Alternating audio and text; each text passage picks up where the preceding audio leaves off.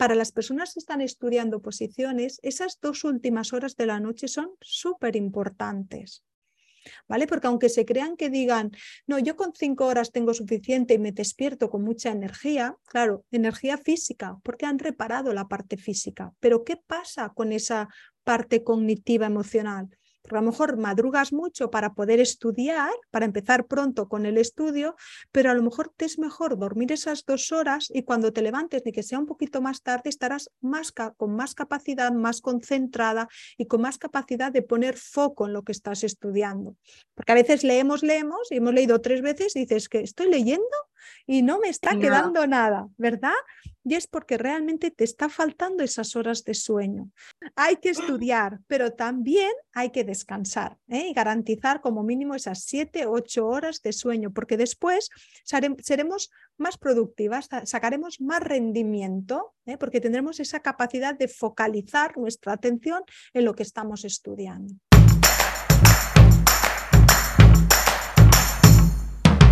Hola, soy Úrsula Campos, autora del libro Hay una plaza para ti y creadora del programa de alto rendimiento para opositores. Para aprobar tu oposición no solo necesitas estudiar, ya que hablaremos de todo lo que te preocupa.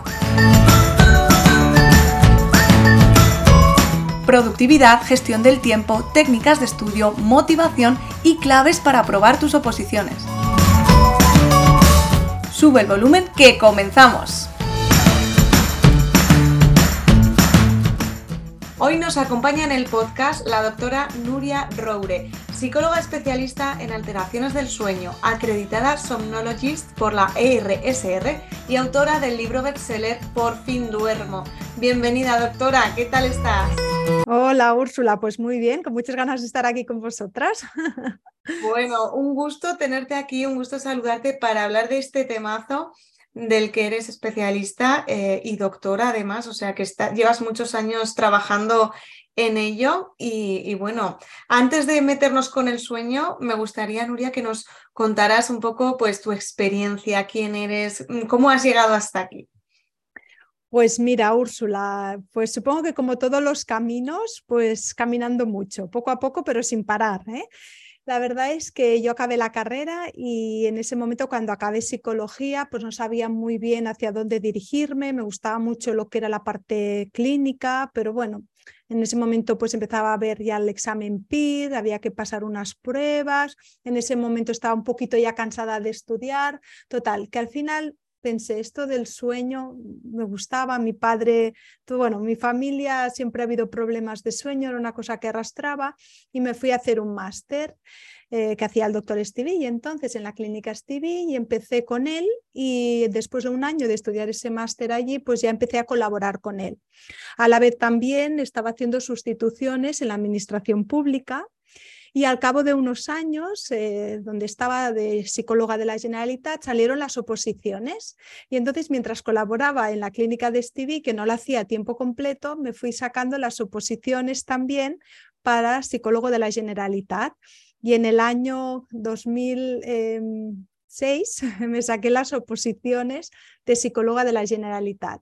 Entonces, bueno, más o menos siempre lo he ido combinando, aunque hace relativamente poco tiempo, pues he ido cogiendo también excedencias ¿eh? y lo he ido combinando, pero sí que la verdad es que tener esas oposiciones siempre me ha ayudado mucho porque aunque he ido haciendo cositas ¿no? a nivel de autónomo y tal, lo he podido ir combinando pues a temporadas que por motivos personales pues no he podido estar tanto o dedicarme tanto, pues siempre he podido volver a mi plaza, luego pues cuando me ha, me ha apetecido o he podido pues he cogido la excedencia y siempre me lo he ido manteniendo así. O sea que tener las oposiciones ha sido una gran cosa también. Y nada, ahora ya desde llevo unos años, pues que me dedico, bueno, el tema del sueño, pues más de 20 años ya dedicándome a eso.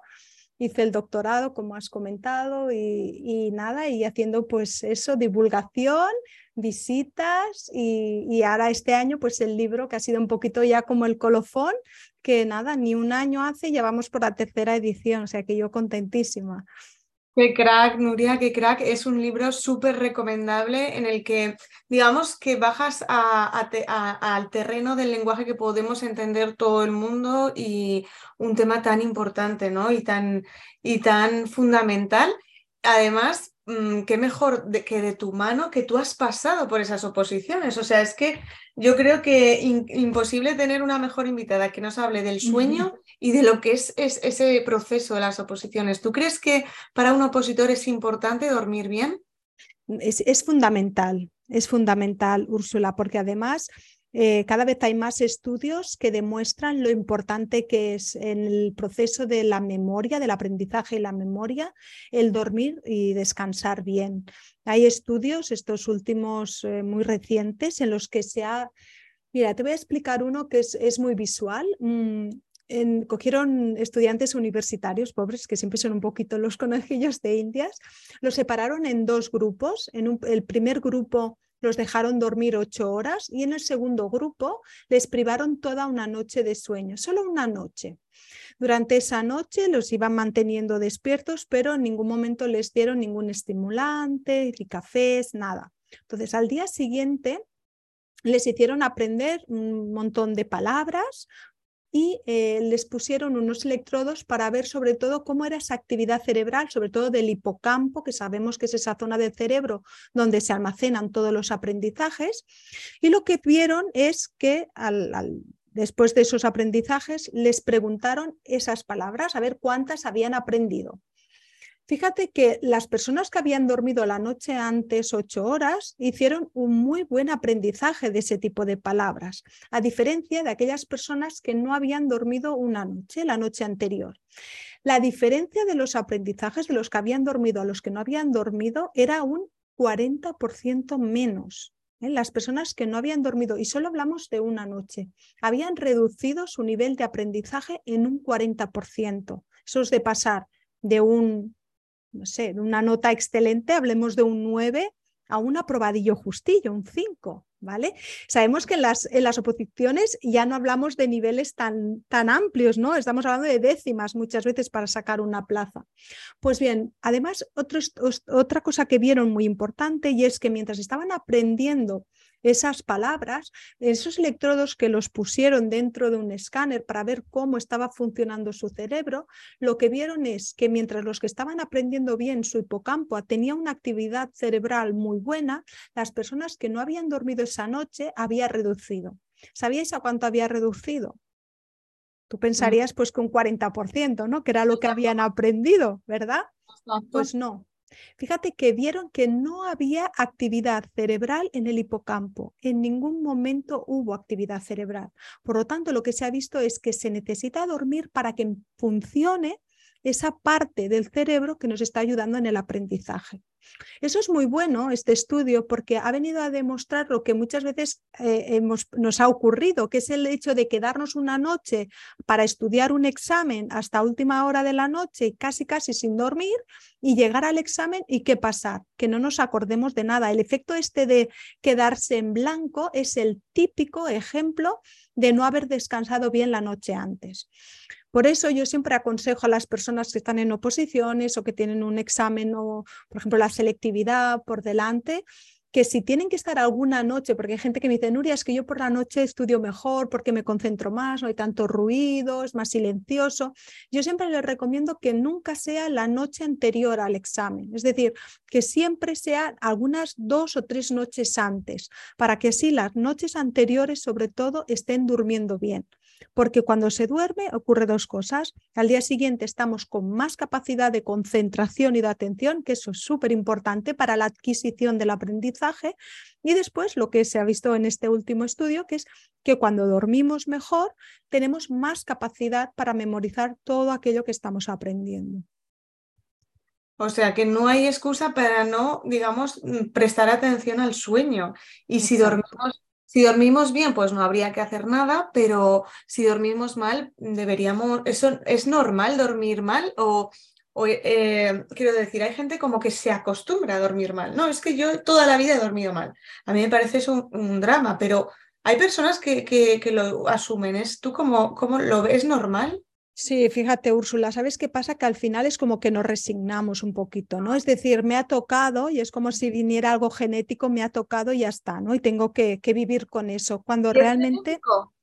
sí, hay, hay, una carga genética. ¿eh? Generalmente las mujeres, pues por biología, dormimos un poquito peor. También tenemos más tendencia a la rumiación, a la preocupación excesiva.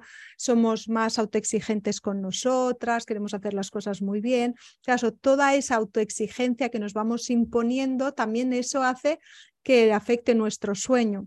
Claro, cuando estamos estudiando unas oposiciones, también otra carga añadida, y es que a medida que se va acercando los días, la ansiedad nos juega una mala pasada porque nos vamos poniendo más nerviosas y entonces el sueño también se ve alterado. Por eso digo, es muy importante, sobre todo el descanso, también en épocas anteriores, porque ya sabemos que la noche anterior o la otra no vamos a dormir muy bien porque ya estamos con esos nervios, ¿no? con las ganas también de hacerlo, ya quitárnoslo de delante y al final dices que sea lo que quiera, pero ya me lo quiero quitar.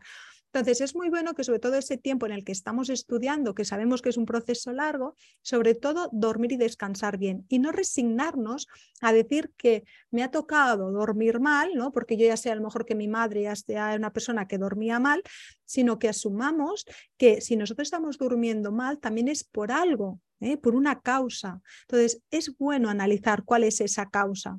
Seguramente decimos es genético porque mi madre también, pero yo les digo muchas veces, ¿y cómo es tu madre de personalidad? ¿Es también se preocupa por las cosas igual que te preocupas tú? ¿Es una persona rumiadora que le da vueltas a las cosas, que se preocupa, que se carga con los problemas de los demás? Entonces, muchas veces ya no es tanto genético, sino un poco el modelaje también de lo que hemos vivido en casa.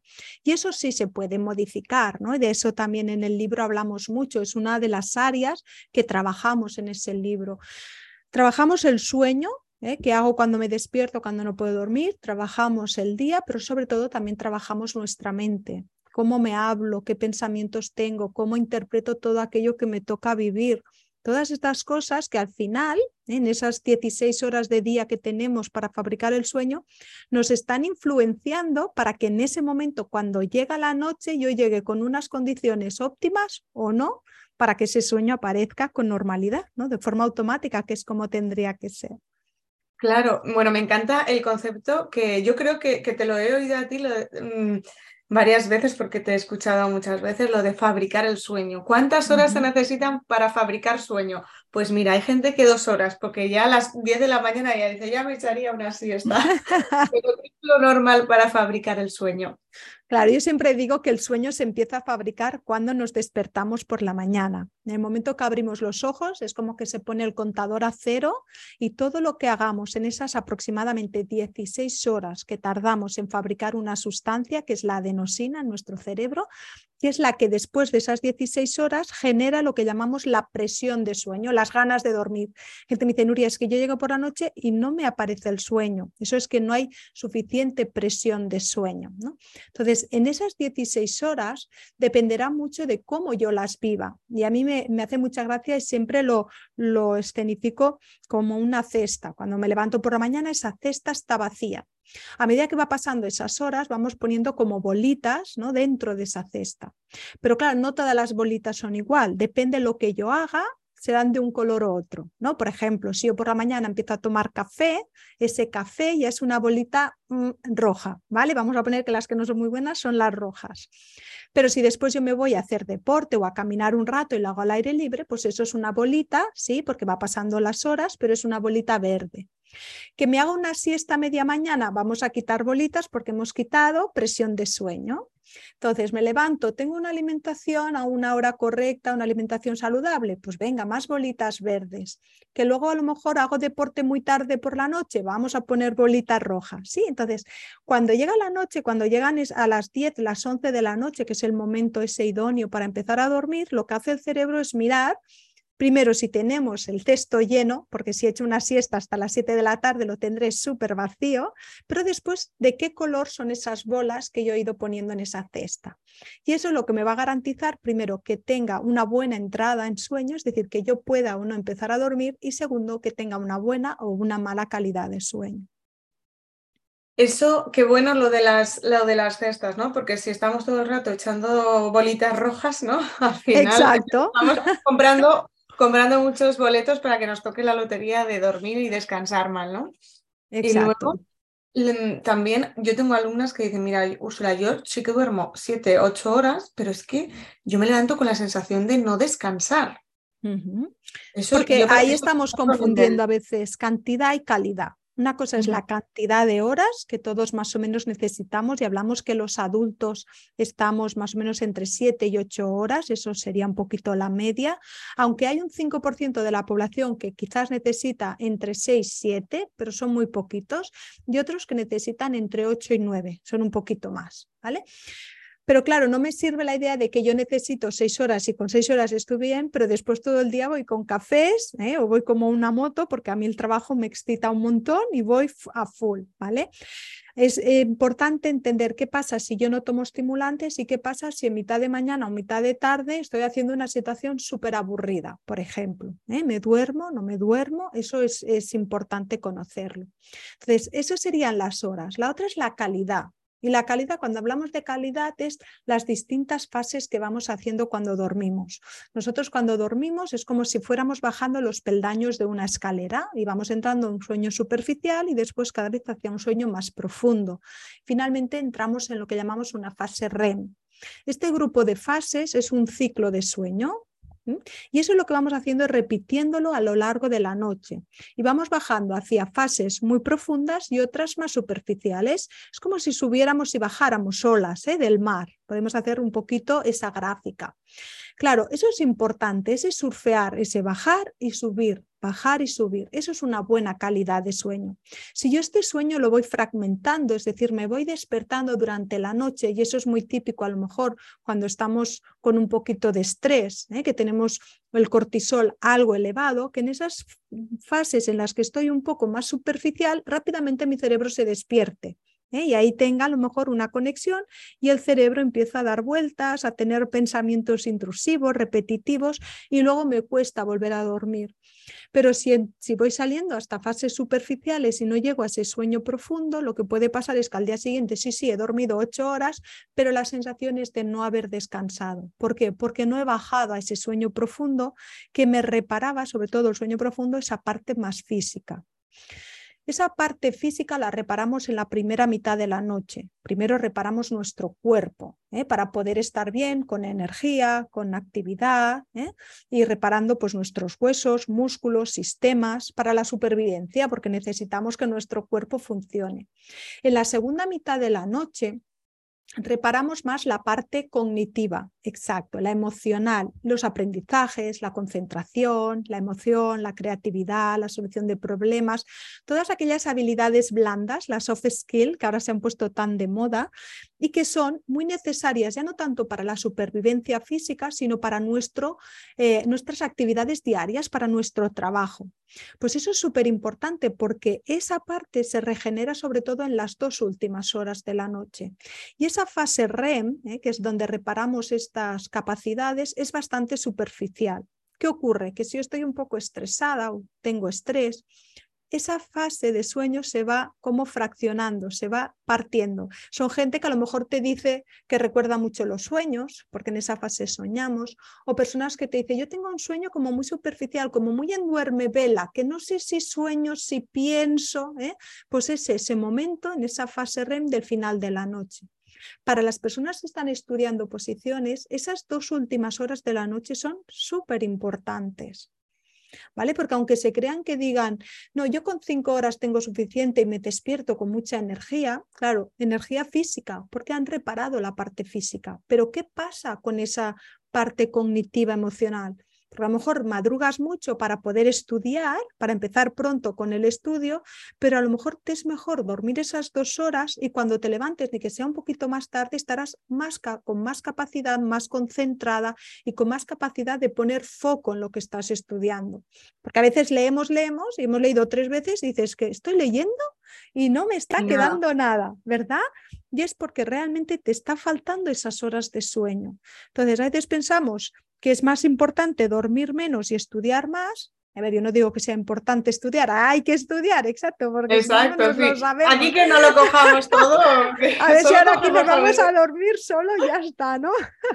hay que estudiar, pero también hay que descansar ¿eh? y garantizar como mínimo esas 7, 8 horas de sueño, porque después seremos más productivas, sacaremos más rendimiento, ¿eh? porque tendremos esa capacidad de focalizar nuestra atención en lo que estamos estudiando. Qué bueno. ¿Qué otras claves para poder dormir? ¿Qué claves eh, para dormir bien nos recomiendas, Nuria? Que, que yo sé que, que hay cosas muy importantes que podemos ir haciendo. Sí, pues muchas cosas. A ver, en el libro hablo de más de 30, 40 estrategias ¿eh? que nos pueden ayudar, pero cosas como muy sencillas que los expertos recomendamos mucho y no hacemos mucho caso. Por ejemplo, el tema de los dispositivos electrónicos. ¿eh? Nosotros no nos cansamos de decir vigilar con las luces Hablamos siempre de los dispositivos electrónicos porque son los que tienen la luz más brillante, más potente, que es la luz azul. Hay que evitar ese tipo de luz dos horas antes de acostarnos. Sí que a veces pues, podemos poner aquellos filtros que ahora ya hay en los móviles, ¿eh? que es el filtro de luz azul o el efecto noche, que eso lo que hace es minimizar esos efectos. Pero pensemos que si estamos estudiando hasta tarde con una luz de un fluorescente muy potente, ¿Qué ocurre con esa luz? Que nos está inhibiendo la segregación de melatonina. Pensar que cuando, em, el cerebro es muy listo ¿eh? y él sabe cuándo es de día y cuándo es de noche y sabe qué función tiene que hacer de día y qué función tiene que hacer de noche. Por ejemplo, mm, durante el día tiene que tener la función de activación, tiene que estar muy activado, con mucha capacidad pues, para memorizar, para ¿eh? todo lo que decíamos, para estudiar. En cambio, por la noche tiene que tener la capacidad de almacenar, ¿no? almacenar todo eso que ha aprendido. Claro, ¿cómo lo sabe? Pues por la luz, es el máximo sincronizador, la luz del sol. La luz del sol le dice al cerebro cuándo es de día, cuándo hay luz y cuándo es de noche, que hay oscuridad. Claro, si ahora, por ejemplo, que en la calle son las 6 de la tarde, 7 y ya es de noche, claro, esa señal de no luz le está diciendo al cerebro que se tiene que empezar a relajar y ahí empieza a segregar la melatonina. Pero si yo estoy en casa con un fluorescente estudiando ¿eh? y tengo cerebro muy activado, ¿qué pasará? Que esa luz me va a inhibir la segregación de melatonina. Y si yo cierro la luz y rápidamente me voy a la cama, mi cerebro no está preparado, no tiene suficiente presión de sueño porque no ha empezado a, bueno, a segregar esa sustancia que es la melatonina, que es la que fabrica el sueño. Entonces, siempre es bueno empezar a reducir esos niveles de luz. ¿eh? Estás estudiando, bueno, pues ya me queda media horita, pues esa última media hora empieza a reducir el nivel de luz, pon luz cálida, por ejemplo, que ya empieza a relajar el cerebro. No dejes las cosas que tienes este aprendizaje nuevo para última hora, sino un poquito ya el recordatorio o hacer el resumen, por ejemplo, esas cosas que ya no te requieren tanta concentración, porque así le estás dando esas señales de decirle al cerebro, empieza poquito a poquito a relajarte porque llega la noche. ¿eh? Y después dejar un tiempo desde que acabamos de estudiar hasta que nos ponemos en la cama, como mínimo pues una hora, una hora y media. Lo mismo con la cena, no cenemos muy tarde y nos vayamos a la cama. Lo mismo con el deporte. ¿Por qué? Porque nuestra temperatura corporal tiene que enfriarse para empezar a dormir. Si yo hago el deporte muy tarde por la noche porque he estado estudiando hasta muy tarde y luego me dejo el deporte para tarde, me va a costar mucho dormir porque me va a costar más enfriar mi cuerpo. Entonces a veces es mucho mejor hacer el deporte por la tarde y alargar un poquito más ¿eh? el estudio por la noche siempre cuando hacemos esa transición que te decía antes. Lo de las pautas, lo de las rutinas es muy importante para el sueño porque ese reloj que es el que nos dice qué hora nos tiene que venir el sueño y a qué hora nos tiene que despertar, necesita pautas, necesita un orden. Entonces, si con el estudio podemos conseguir ese orden de estudiar más o menos a las mismas horas, comer a las mismas horas, hacer el ejercicio físico a las mismas horas, eso es ideal. Después también no cenar mucho, ¿eh? tener una alimentación equilibrada y sobre todo por la noche no cenar demasiado, ¿eh? porque si no después también nos va a costar conciliar el sueño. Luego, ¿qué rutina es más importante, el acostarse o el levantarse? Claro, siempre decimos levantarse y acostarse a la misma hora, pero el acostarse a la misma hora tiene como una consecuencia perjudicial si yo no me duermo. Si yo me voy a la cama y no tengo sueño, ¿qué pasa? Que me empiezo a poner nerviosa. No puedo controlarlo tanto que me venga el sueño. En cambio, sí que puedo controlar más fácilmente el momento que yo quiero despertarme por la mañana. Entonces, yo siempre digo que empecemos la regularidad con el despertar, porque como sabemos que tardamos ese tiempo en dormirnos, si yo más o menos cada día me despierto a la misma hora, lo que estoy favoreciendo es que el sueño también me venga a la misma hora. Entonces, el despertarme a la misma hora me está dando esa regularidad también por la noche. Perfecto, o sea que en madrugar mm, mm, nos ponemos el despertador y así digamos que de alguna manera vamos a ir regulando la hora de acostarse. Y los fines de semana, que siempre, pues bueno, salimos un poquito más de la rutina. Claro, los fines de semana hay que vigilar porque intentamos si decimos compensar el sueño. Yo entre semana duermo poco, pero el fin de semana recupero. Eso es un mito. No recuperamos todo el sueño que perdemos el fin de semana, porque solo recuperamos un tercio, porque nuestro cerebro no tiene tanta capacidad. Es como decir, yo los lunes no como nada y los martes recupero. No, los martes comerás un poquito más, pero no llegarás a comer lo mismo que si hubieras comido lunes y martes, ¿no? Pues con el sueño ocurre lo mismo. Imagínate que estás el lunes una hora menos, martes una hora menos. Estamos hablando que llegas el fin de semana con cinco horas menos. Fin de semana es muy difícil y sobre todo que nos hacemos más mayores, dormir esas ocho horas más cinco, ¿eh? estaríamos hablando de 13 horas. Eso es súper difícil, ¿vale? Por lo que ese sueño ya se ha perdido. El fin de semana, como mucho, podemos recuperar y dejar ese despertador pues una horita más tarde, pero no mucho más. ¿eh? Es mejor compensarlo con una pequeña siesta de media horita y esa hora de más y así ya recuperamos esa hora y media y ya está. Has dicho siesta de media horita. ¿Las siestas de dos horas no, no son recomendables o, no, Mira, fíjate, son recomendables para aquellas personas que quizás, pues personas que, que, trabajan a turnos o que durante la semana, porque tienen que empezar muy pronto sus horarios laborales, pues no pueden dormir esas siete u ocho horas. Entonces, esas personas que van más privadas de sueño sí que pueden hacer una siesta más larga. Pero entonces estamos hablando de una siesta de un ciclo de sueño, una hora, hora y media, ¿vale? Eso es gente que me dice, Nuria, yo no puedo hacer siesta porque si hago la siesta me levanto súper embotada, con la cabeza como muy embotada, como resacosa. ¿Por qué? Porque han pasado de ese tiempo, esos 20, 30 minutos, que es lo que tardamos en entrar en un sueño profundo. Esos 20, 30 minutos nos quedamos en un sueño superficial que es súper refrescante a nivel cognitivo, nos repara un montón y pasamos muy buena tarde. ¿Sí? yo, eso, yo eso lo, lo, lo conseguí cuando opositaba, porque llegaba a trabajar a las 3 era como, no podía, imposible estudiar. Y entonces dormía 20, 30 minutos, me, ponía una meditación, me quedaba frita, oye, cuando me despertaba me preparaba un café un poco pues como un ritual y a estudiar como si hubiera dormido cuatro horas. O sea, exacto, exacto. Es súper reparadora, una pequeñita siesta, siempre antes de las cuatro, ¿eh? porque si no después sí que también se nos junta mucho con la noche, pero no hace falta más. Aquellas personas que me dicen, no, no, es que yo si la hago ya me paso, es que van muy cortos de sueño, entonces intentan recuperar esa falta de sueño nocturno, que entonces sí que les decimos, pues entonces ya tienes que hacerla de un ciclo, que estamos hablando de casi una hora y media, porque después así es cuando te levantas bien. ¿sí? Porque si te despiertas a los 45 minutos, te despiertas en ese sueño profundo que te deja un mal cuerpo fatal. Yo la verdad es que las siestas no me suelen dejar mm, buen, o sea, mal cuerpo. Siempre, sea media hora, sea tres horas, yo me encanta dormir siesta. Claro, porque además te despiertas cuando el cerebro quiere, ¿no? Sí, sí, sí, es, un, es uno de los mm, regalos ¿no? de la vida, las siestas. Un lujo, un lujo totalmente. Bueno, te voy a dos preguntas, Nuria, que yo sé que tienes un tiempo eh, muy que, nos has hecho un huequito, pero que tienes muchísimo trabajo y, no te queremos interrumpir. Te volveremos a llamar, estoy segura, para que, a ver, para que nos sigas contando de, de sobre el sueño. Cafés. Los opositores solemos tomar mucho café. Eh, cuando estamos estudiando es como nuestro salvavidas. Eh, ¿Qué recomiendas? ¿Qué pautas? Porque claro, eso nos puede afectar. Claro, el café el que pasa es que tiene una vida larga mm, de unas seis horas. Eso quiere decir que eh, la mitad de la sustancia tarda unas seis horas en retirarse del cuerpo. Por eso siempre aconsejamos que el último café que se tome sea el de después de comer, sobre las 3 de la tarde, las 4.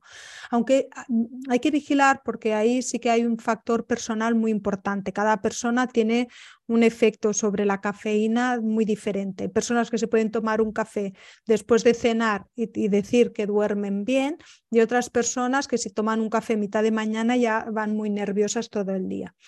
Claro, yo te decía que eh, hay una sustancia que tarda 16 horas, ¿verdad? fabricar el sueño. Pues bien, esa sustancia que es la adenosina, justo lo que hace el café es tapar eh, esos receptores. ¿Qué quiere decir eso? Que es como que aunque nosotros tengamos esa sensación de sueño, eh, vamos poniendo bolas en la cesta, es como que el café va poniendo la mano eh, y va quitando bolas de esa cesta, pero es eso, es como es falso, ¿no? Porque igualmente nosotros llevamos muchas horas sin dormir, pero es como si nos quitaran las bolas y no tuviéramos suficiente presión de sueño. Entonces, la alta probabilidad que hay de eso es de cometer muchos errores, porque tenemos la sensación de que no tenemos sueño, pero el cuerpo está cansado porque lleva horas sin dormir. Entonces, es muy probable que tengamos más errores, ¿eh? sobre todo en nuestro trabajo, eh, si tenemos a lo mejor eh, que conducir, pues más riesgo de accidentes, accidentes de, tráfico, accidentes laborales, con lo que hay que vigilar muchísimo con el café. De además pensar que tiene un efecto acumulativo. Si yo me tomo un café a las 9 y luego me tomo otro a las 12, como no han pasado esas seis horas, se están acumulando esos efectos de ese mismo café. O sea que tendríamos que tomar uno quizás a primera hora de la mañana y otro como muy tarde ya después de comer. Pero si vamos tomando cafés durante el día, ¿qué pasa? Que se está aumentando esa acumulación, ¿no? Como multiplicando los efectos de esa cafeína. Y cuando llega la noche y llega el momento en que deberíamos dormir, luego no tenemos sueño, estamos demasiado activados. Y eso hay que vigilar. Por eso siempre hay que dejar mucho tiempo de un café a otro, ¿eh? para sobre todo evitar ese efecto acumulativo. Por ejemplo, pues a veces lo hacemos un poquito más por, por rutina, ¿no? De tener algo ahí, ir tomando, ir bebiendo, pues bueno, al final podemos empezar a, consumir pues otro tipo de, sustancia como el roibos, por ejemplo, que, que, no tiene ni cafeína ni teína, porque hablamos del café, pero el té ocurre más o menos lo mismo. La teína también es muy activadora.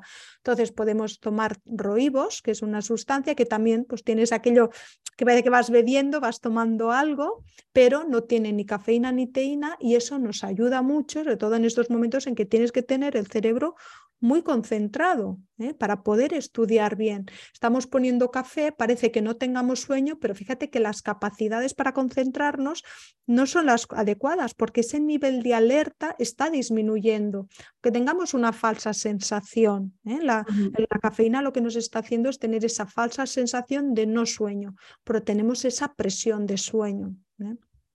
Pues aviso a navegantes, tomamos nota, Nuria, porque muchas veces abusamos del café. Yo la primera, que es algo, pues lo que dices, ¿no? A veces viene bien, estás ahí como, bueno, pues ya que estoy aquí con tantas horas, pues venga, mi, un pequeño placer, ¿no? Y uno y uno y uno, hay que, hay que, pues bueno, por lo menos ponerle conciencia, ¿no?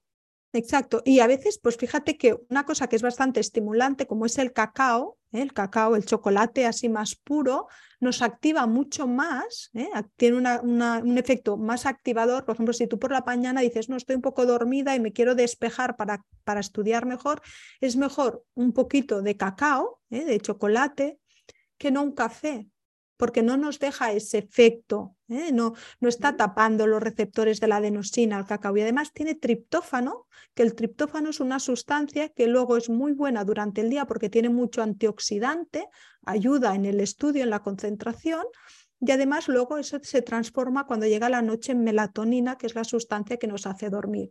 Por lo tanto, a veces cambiar el café por esa, ese cacao, ese, yo qué sé si me apuras, ¿eh? un chocolate caliente, pero de ese más puro, ¿eh? no del azúcar, ¿eh? del, del bueno, también nos ayuda. Evitarlo, sobre todo por la tarde-noche, ¿eh? porque como es tan activador, también nos puede dar ese efecto de subidón y luego nos dificulta el sueño. Pero a primera hora de la mañana o después de comer, el cacao es un buen sustituto si lo que queremos es eso, activarnos, ¿eh? despejarnos.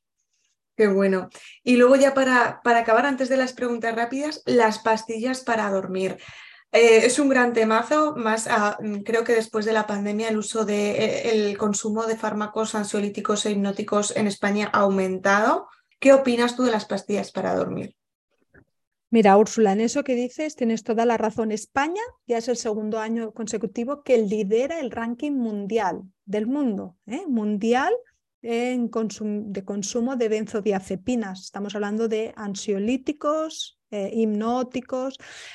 Claro, a ver, los fármacos no son ni buenos ni malos, es decir, están bien recetados o mal recetados. Yo siempre digo que no hay que abusar. Está bien que los tengamos cuando, siempre y cuando haya un diagnóstico por parte de un profesional y una receta de ese fármaco y la tomamos por un tiempo, la tomemos por un tiempo limitado. ¿Eh?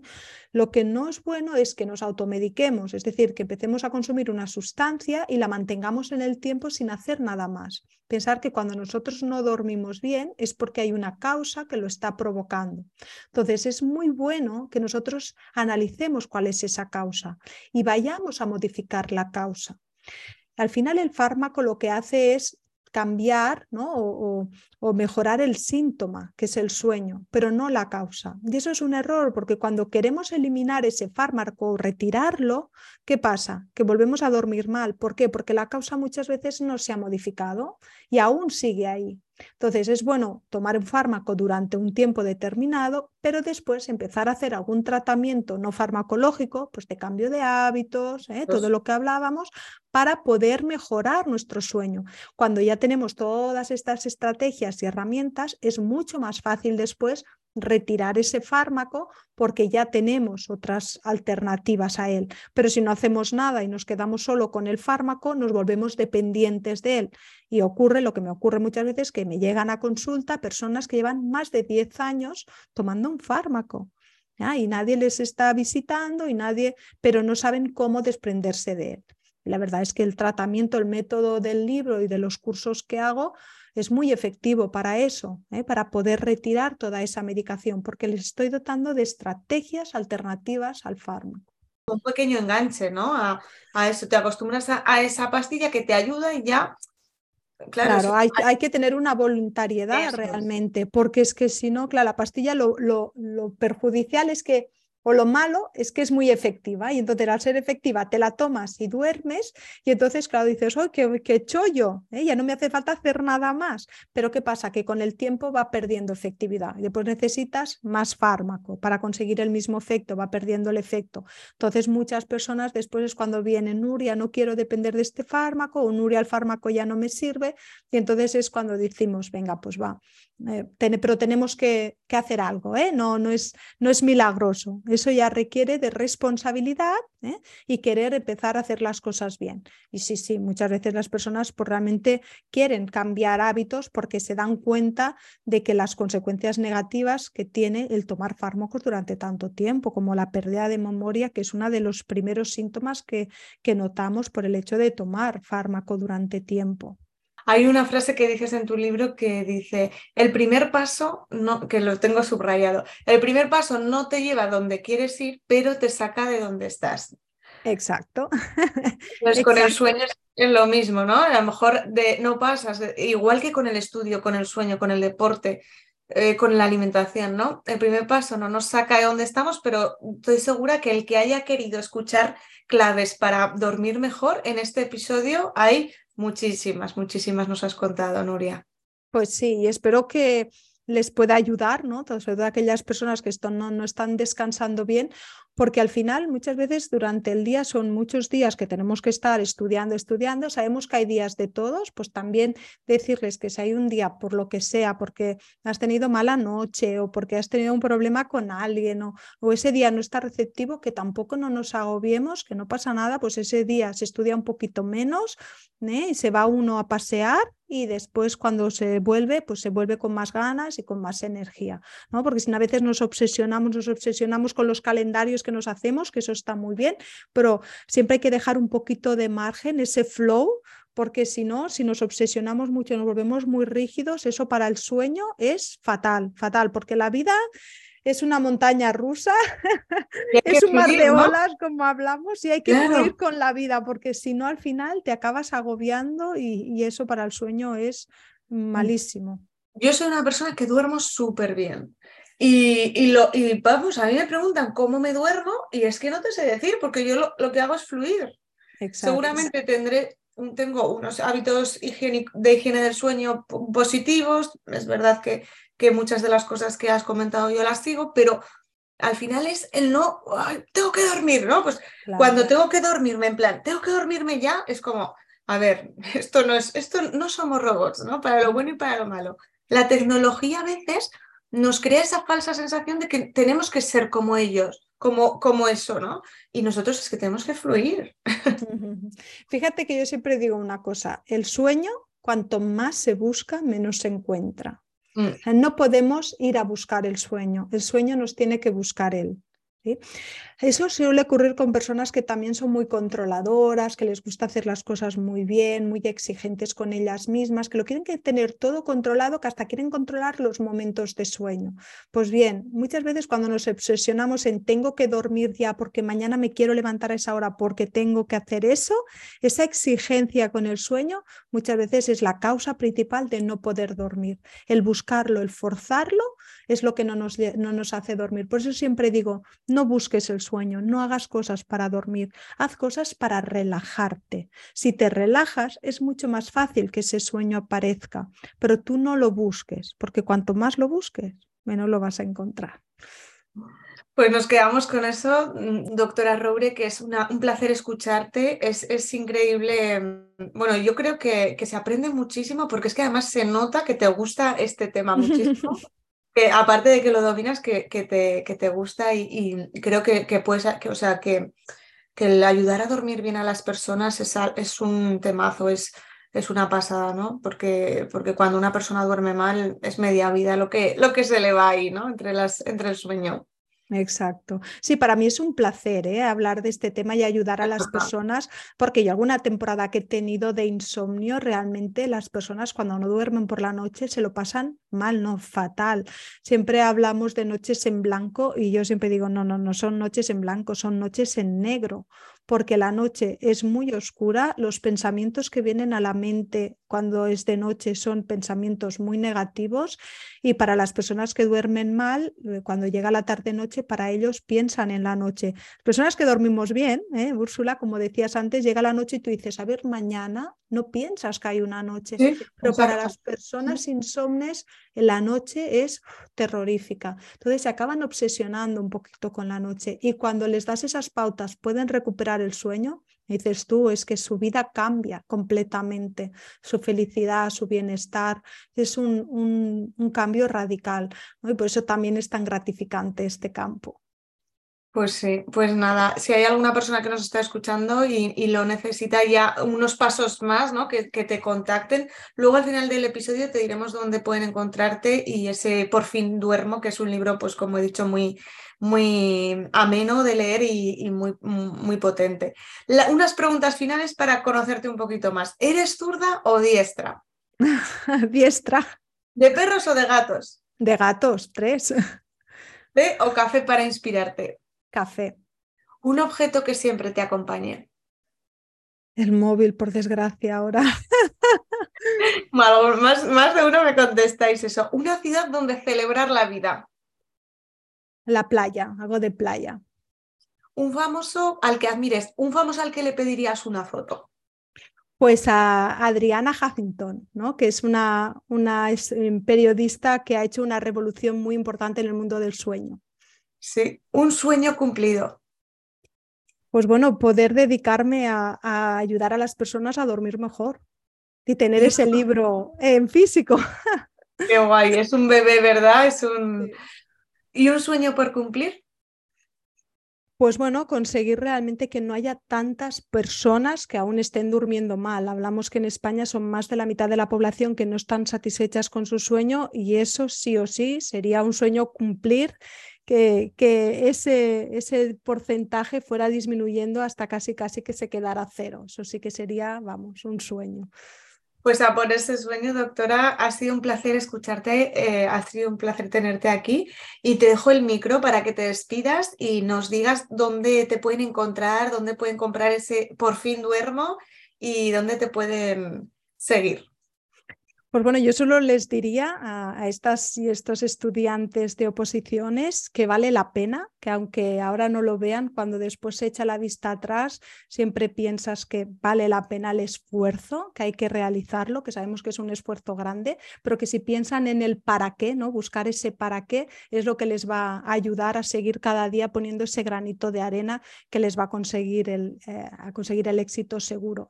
Y nada, pues cualquier cosita que necesiten, pues me pueden encontrar en Instagram, arroba DRA de doctora, Roure Y el libro, pues en todas las librerías, en Amazon, lo encontrarán si quieren. Libro Por fin duermo. Ay, con una, ¿no? Es de como en plan, wow, por fin. por fin, exacto. La verdad es muy, muy inspiradora. Bueno, pues un placer de nuevo. Gracias por, por, este, por compartir tanto. Y a vosotros que estáis al otro lado, Espero que os haya gustado. Dejarnos en comentarios una cosa que te llevas, un clic, un aprendizaje. Nos encantará leerte y nos encantará saber que, que, te ha llegado. Nos vemos la semana que viene en un nuevo episodio del podcast de Úrsula Campos. Esto ha sido todo por el episodio de hoy. Espero que te haya gustado y que te haya inspirado. Déjame un comentario con tu parte favorita porque me encantará saber qué te ha gustado más o qué has aprendido. Y si quieres estar al tanto de mis formaciones y recibir contenido gratuito para opositores, suscríbete al correo de los lunes en mi página ursulacampos.com. Te espero en el próximo episodio y recuerda que este camino es mejor recorrerlo en buena compañía.